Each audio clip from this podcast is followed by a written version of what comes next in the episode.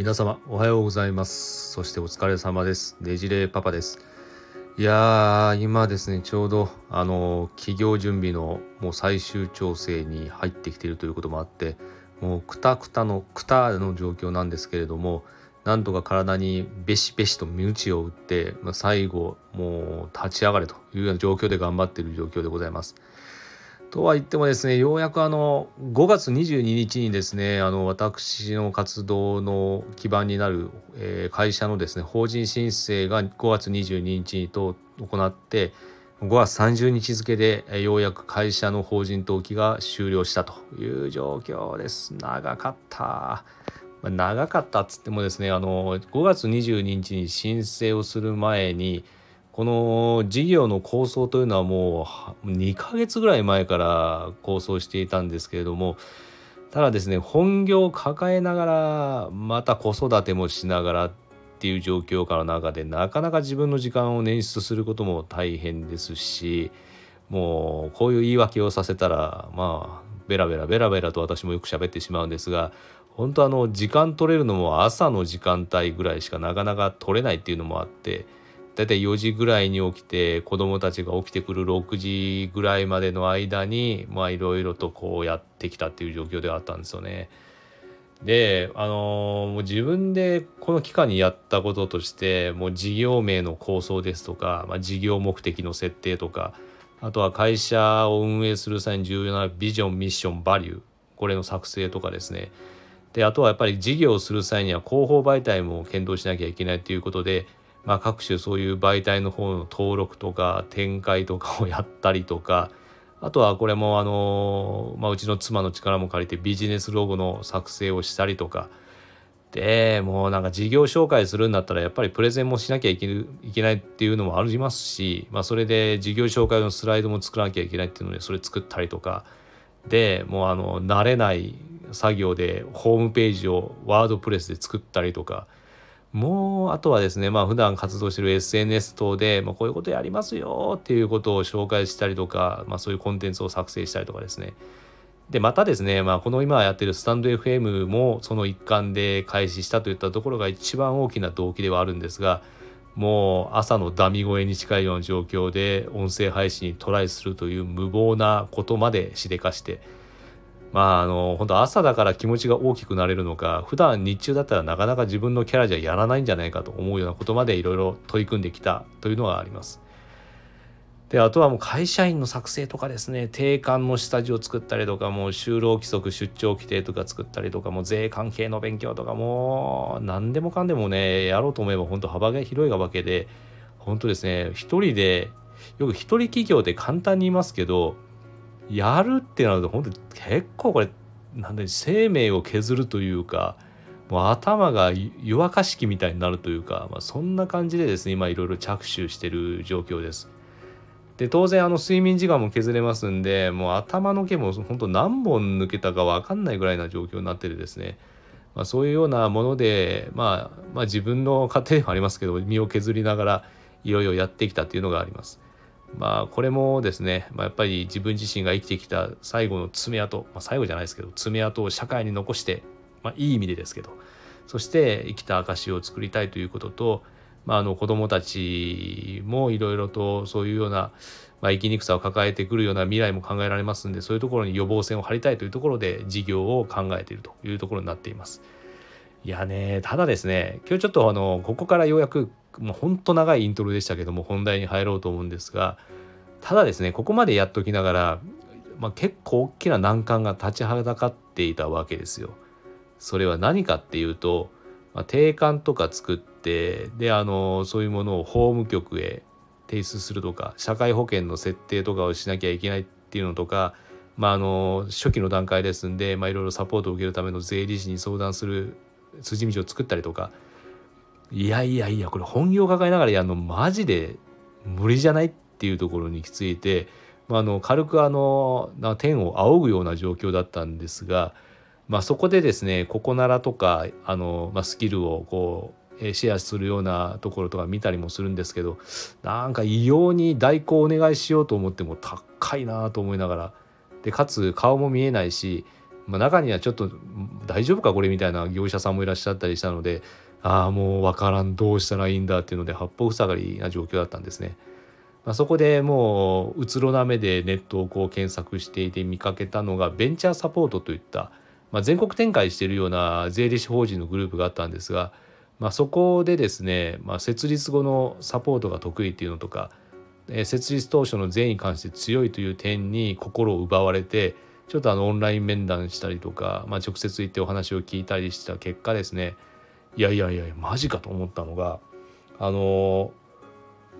最初あの合同会社私の方設立考えてまして合同会社する際にはまあ税として6万円ほどかかるんですよね登録免許税として。でそれを無料にするというふうな感じになっていてえ？いや補助金とかだったら分かりますけどなんで企業が無料にしてくれるんだろうとメリットあんのかと思ってたんですが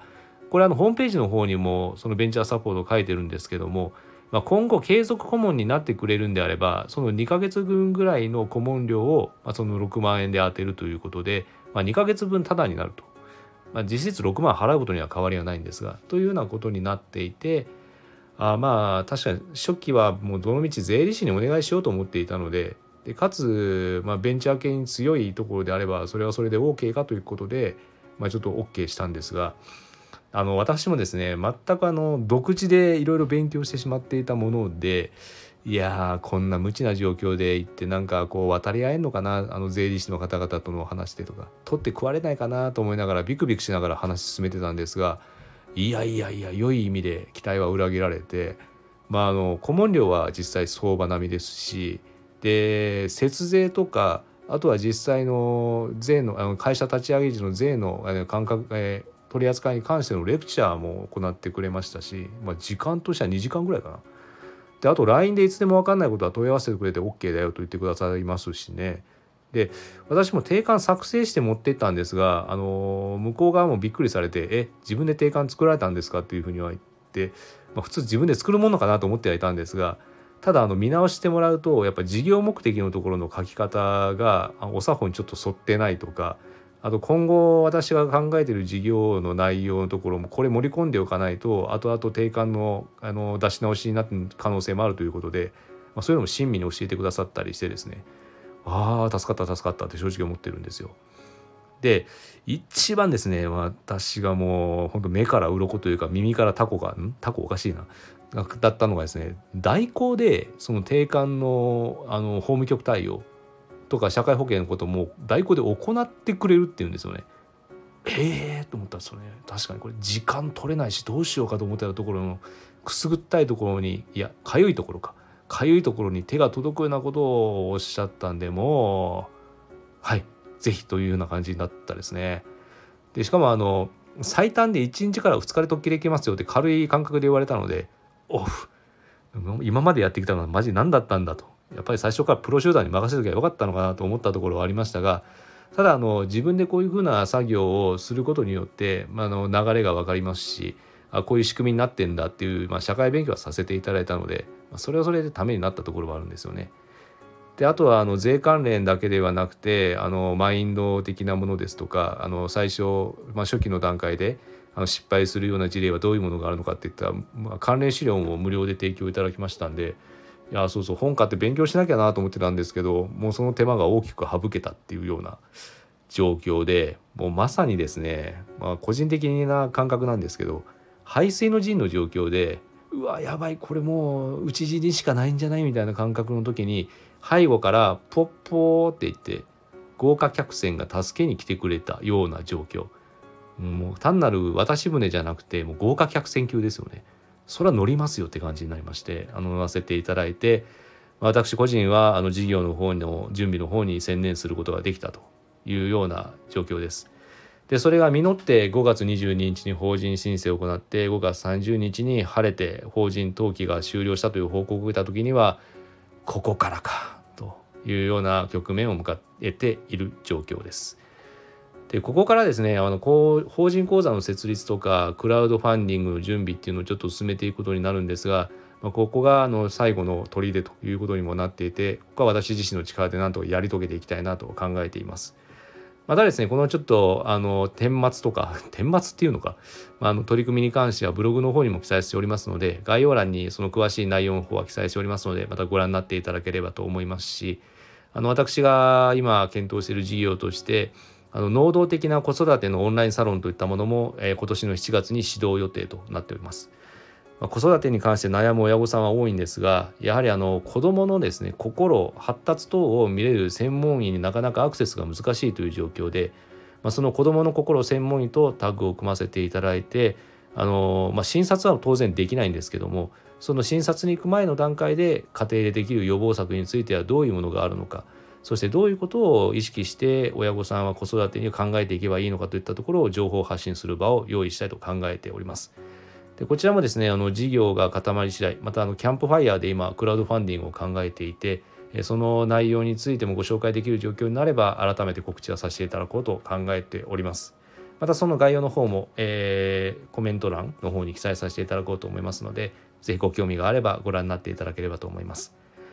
本当5月あっという間だったんですけども、うんと目まぐるしく過ぎた5月というか、本当息つく暇がなかったような状況ではありましたが、まあ、この1ヶ月やり遂げたことというのは自分にとっても大きな糧になるなと改めて思いますし、まあ、だからこそここから頑張っていけるなと自分自身の自己肯定感を高めることにもできたかなと思っておりますのでこれからより一層頑張っていきたいと思います。すいません。なんかこれ自分語りとしかも事業紹介みたいなノリになってしまって恐縮ではありますが、まあ、最後までお聞きになっていただきありがとうございます。また是非次回の配信もお聞きになっていただければ幸いです。それでは皆様におきましても良い一日となるように願っております。それでは失礼します。